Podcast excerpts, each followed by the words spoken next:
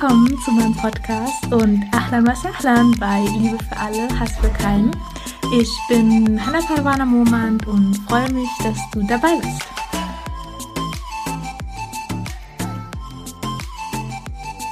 Assalamu alaikum und herzlich willkommen auf meinem Podcast-Kanal. Ich freue mich, dass du da bist und dass wir heute über ein Thema sprechen, was eher in die rechtliche Richtung geht. Ich hatte ja in den vorherigen Podcast-Folgen auch ein wenig über spirituelle Sachen geredet, aber heute möchte ich einfach mit dir etwas eher in die Richtung Recht teilen. Und zwar geht es um das Thema Scharia. Also ich kläre mit dir, was heißt Scharia überhaupt? Wo wird Scharia im Koran überhaupt erwähnt? Wie wird sie dann auch vom Koran verstanden? Und wo ist eigentlich die Abgrenzung zwischen Scharia und Fiqh? Und genau, dann würde ich gleich mal mit dir starten und zwar mit meinem ersten Punkt und zwar, was Scharia überhaupt heißt. Also, im Arabischen heißt Scharia der Weg, der zur Wasserstelle führt. Und in dem beduinischen Umfeld, in, halt, in dem halt die Offenbarungen von Gott durch den Erzengel Jibril salam seinem Propheten Muhammad sallallahu alaihi wasallam überbracht worden, war das Wasser besonders wichtig. Also Wasser war eine Lebensbedingung.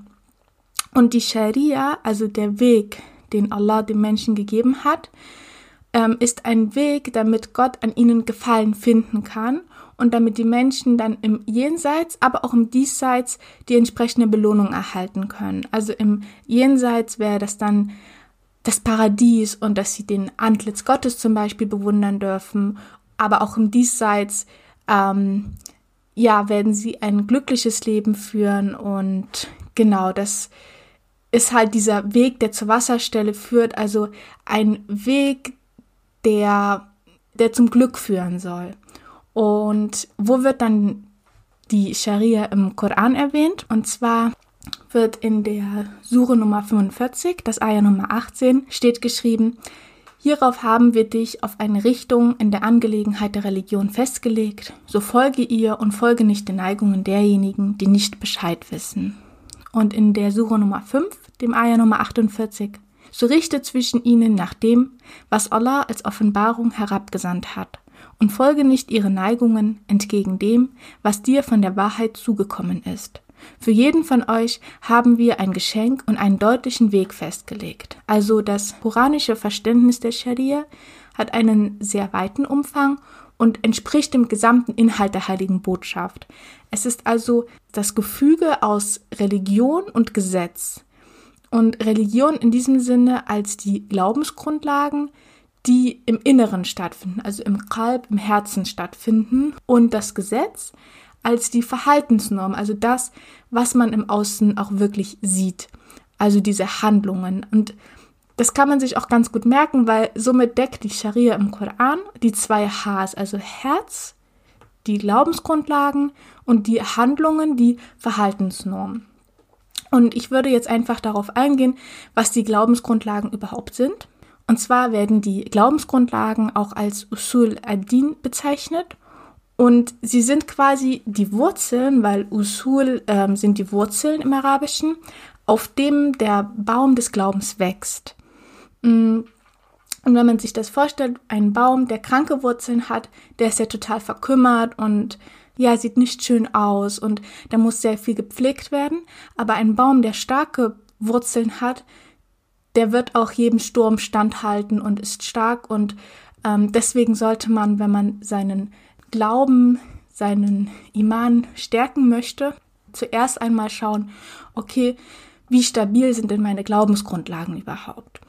Und die Glaubensgrundlagen ist der Glaube an seine Engel, seine Bücher, an Gottes Einheit, seine Gesandten, die göttliche Vorherbestimmung und der Tag der Auferstehung. Und wenn man jetzt schaut, okay, glaube ich daran auch wirklich? Dann weiß man, okay, man hat so eine, so eine starke Grundlage. Und ich finde es auch, also das sind so meine persönlichen Erfahrungen. Ähm, ja, ich habe ja viel Kontakt mit dem afghanischen Raum und wenn dort eine Familie, sage ich mal, seinen Sohn oder seine Tochter für die Tochter einer anderen Familie nehmen will oder sagt, okay, ich möchte meine Tochter für einen Sohn und dann irgendwie klappt was nicht oder irgendwas ist dann und am Ende klappt diese Beziehung nicht. Und die Tochter oder der Sohn heiratet dann niemand anders, dann ist gleichzeitig diese ganze Familiensituation, also zwischen diesen beiden Familien herrscht dann Funkstelle und die lästern gegenseitig und sagen, ach, die sind so schlimm und so und so. Und ich denke mir dann immer, okay, aber ihr habt doch eine Glaubensgrundlage, die sagt, es gibt die göttliche Vorherbestimmung. Und mh, mm, dass man das akzeptieren muss. Wenn ein, ein, ein Mädchen einen anderen Jungen heiratet, dann muss man das akzeptieren und sagt, okay, Allah wollte das so. Allah hat gesehen, dass mein Sohn nicht für dieses Mädchen gepasst hat, deswegen hat sie jemand anderen geheiratet. Aber oft ist es dann so, dass diese Entscheidung einfach nicht akzeptiert wird und dann entsteht Streit und das ist so traurig manchmal, weil ich mir dann immer denke, okay, es gibt doch diese Glaubensgrundlage. So, die göttliche Vorherbestimmung akzeptiert, wie es ist, weil wenn ich die, die, die, die Entscheidung von Allah nicht akzeptieren kann, dann ist irgendwas ja falsch, weil die Entscheidung von Allah ist immer die beste für mich. Auch wenn sie vielleicht in diesem Moment nicht als richtig für mich erscheint, weil ich mir etwas anderes vorgestellt habe. Aber in fünf, zehn, zwanzig Jahren werde ich feststellen, das war einfach der beschissenste Moment in meinem Leben, aber auch gleichzeitig der beste, weil sie mich in eine andere Richtung geführt hat und ich auf einem anderen Weg mein Glück gefunden habe. Und genau, das nur mal so ein ganz kurzer Einschub, weil es mich halt oft auch ja nervt, warum so viele Streitigkeiten entstehen, einfach nur, weil man bestimmte Dinge nicht akzeptieren will. Und genau. Dann ähm, die Scharia als Gesetz. Und zwar war es so, dass im 11. Jahrhundert hat man die Glaubensgrundlagen verlassen und die Scharia ist juristisch geworden. Also heutzutage beinhaltet die Scharia ausschließlich die von Gott auferlegten Verhaltensnormen. Und diese Verhaltensnormen betreffen zum einen die Beziehung zwischen Gott und die Menschen und zum anderen die Beziehung der Menschen untereinander. Und die Beziehung zwischen Gott und den Menschen, die kann man auch als die fünf Säulen bezeichnen oder auch die Zweige der Religion. Also ich habe ja am Anfang schon über die Usu Adin gesprochen, also die Glaubensgrundlagen, dieser Glaube an die Engel, an die Bücher, an Gottes Einheit. Und jetzt sind die fünf Säulen die Zweige dieser Religion, also die, des Baumes, der auf diesen Wurzeln halt entsteht. Und die fünf Säulen ist zum einen das Glaubensbekenntnis, Ash-Shahada, das Gebet, As-Salat, das Fasten, As-Saum, die Almosengabe, As-Zakat und die Wallfahrt Al-Hajj. Und diese fünf Säulen ist etwas, diese Verhaltensnormen, was man halt im Außen sehen kann. Klar, nicht alles, also das Glaubensbekenntnis hört man jetzt, aber jetzt zum Beispiel, wenn jemand betet, kann man das sehen, wenn jemand fastet, kann man das vielleicht an, an seinen Äußeren sehen, dass er etwas müde ist oder schwach ist. Die Almosengabe ist auch etwas, was im Außen stattfinden kann. Also man sieht, dass jemand spendet.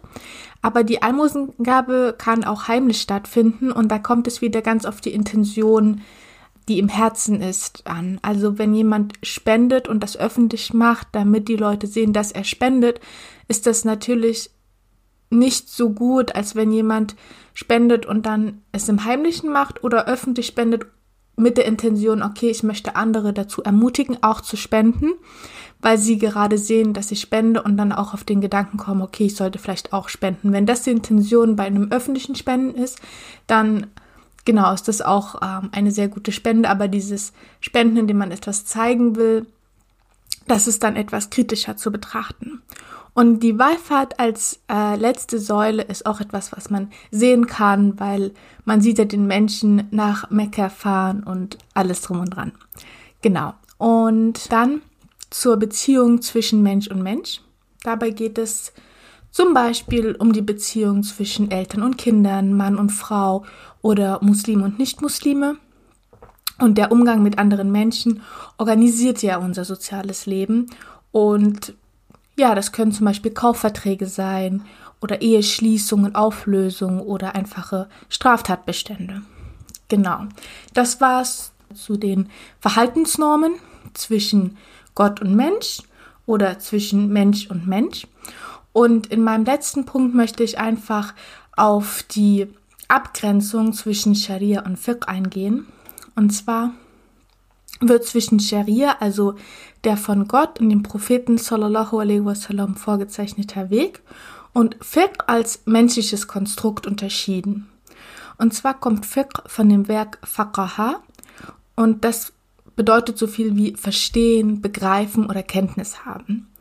Und mit der Zeit hat sich eine Gruppe von Gelehrten, die Fuqaha, gebildet und diese Gelehrten befassten sich damit, Vorschriften aus dem Koran und der Sunna abzuleiten.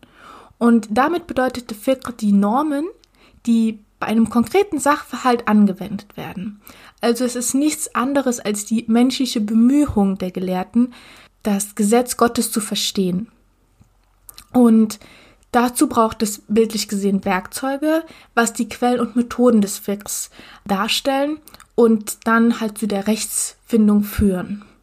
Und diese Werkzeuge oder Quellen und Methoden werden auch als Usul al-Fiqh bezeichnet. Und das Ergebnis, was dann rauskommt, die Fatwa beispielsweise, ist dann das Furuh al-Fiqh. Und genau, also nochmal zusammengefasst, Scharia ist das, ähm, ist Gottes Gesetz, was im Koran steht. Und Fiqh ist nur die, die menschliche Bemühung, die Interpretation, die daraus entsteht. Und dann im alltäglichen Leben angewendet werden kann. Genau, das war's heute zu meinem Thema. Ich hoffe, es hat dir gefallen und du konntest für dich einiges mitnehmen.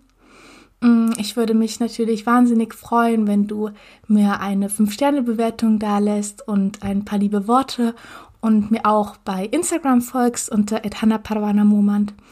Und ja, würde mich dann riesig freuen, wenn wir uns das nächste Mal dann wieder hören.